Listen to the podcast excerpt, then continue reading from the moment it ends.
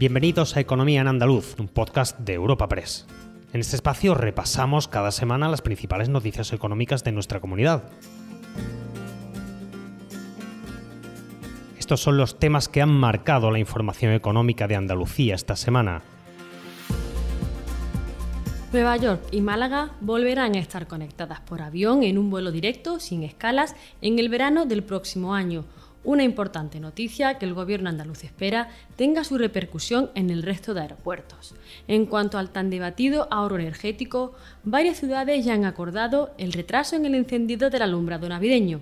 Es el caso de Sevilla para el 5 de diciembre o en Granada, donde han propuesto también el puente de la Constitución como arranque del mismo.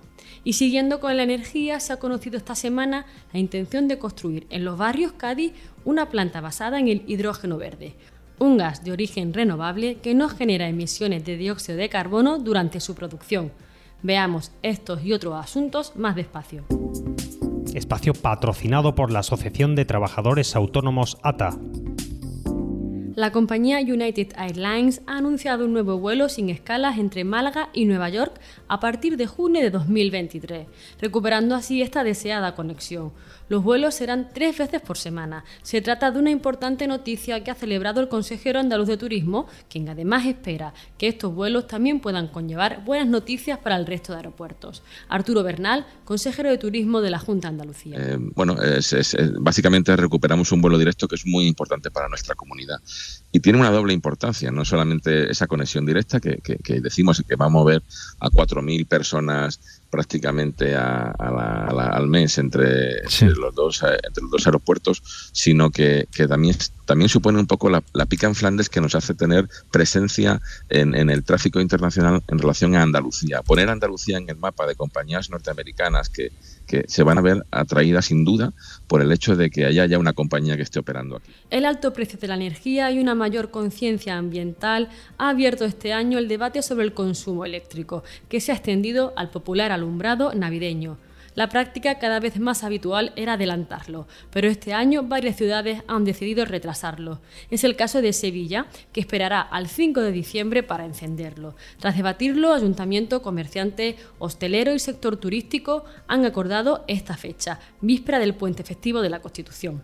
Antonio Muñoz, alcalde de Sevilla, y Tomás González, presidente de la Confederación Provincial de Comercio, Servicios y Autónomos de Sevilla, APROCON, lo explicaban así. Hemos tenido una fase de diálogo precisamente con los comerciantes, los hosteleros, los hoteleros, para intentar eh, mantener una postura que equilibre la defensa de los intereses durante la Navidad para propiciar el consumo y elevar el estado de ánimo propio de esta fecha, pero al mismo tiempo, eh, a la vista de la factura eh, de la luz, por así decirlo, pues ser coherente con la necesidad de ahorro energético. Hemos estado hablando con la delegación de correspondiente para intentar acordar eh, cuáles eran los mejores horarios y cuál era la mejor fecha. ¿no? Con lo cual creo que es un, un acuerdo que beneficia a ambas partes y se da cumplimiento a ese ahorro energético obligado por, la, por las restricciones propias del gobierno en cuanto al ahorro energético. Siguiendo con el tema de la energía, esta semana se ha conocido la iniciativa de construir una planta de electrólisis de hidrógeno verde, un gas renovable que no genera emisiones de CO2 durante su producción, en los barrios Cádiz, una zona de importante demanda de electricidad por la presencia de empresas siderúrgicas y petroquímicas.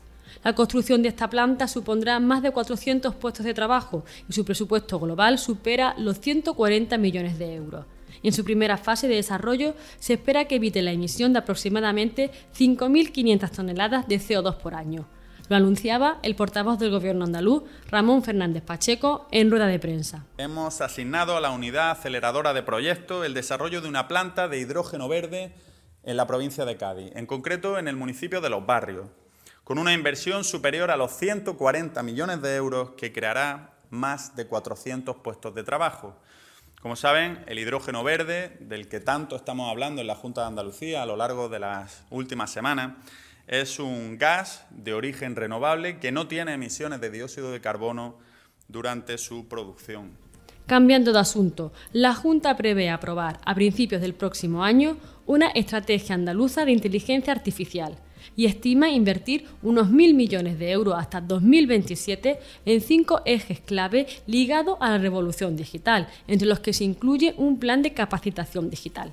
Antonio Sanz es el consejero de la Presidencia Interior, Diálogo Social y Simplificación Administrativa. En esa revolución digital que lidera la Agencia Digital de, Andalucía, uno de los ejes vertebradores, eh, una de sus grandes eh, iniciativas es la Estrategia Andaluza de Inteligencia Artificial. Bueno, hoy les puedo anunciar que para principios del año próximo eh, Andalucía formará parte de las comunidades autónomas eh, privilegiadas en poder contar con una estrategia propia.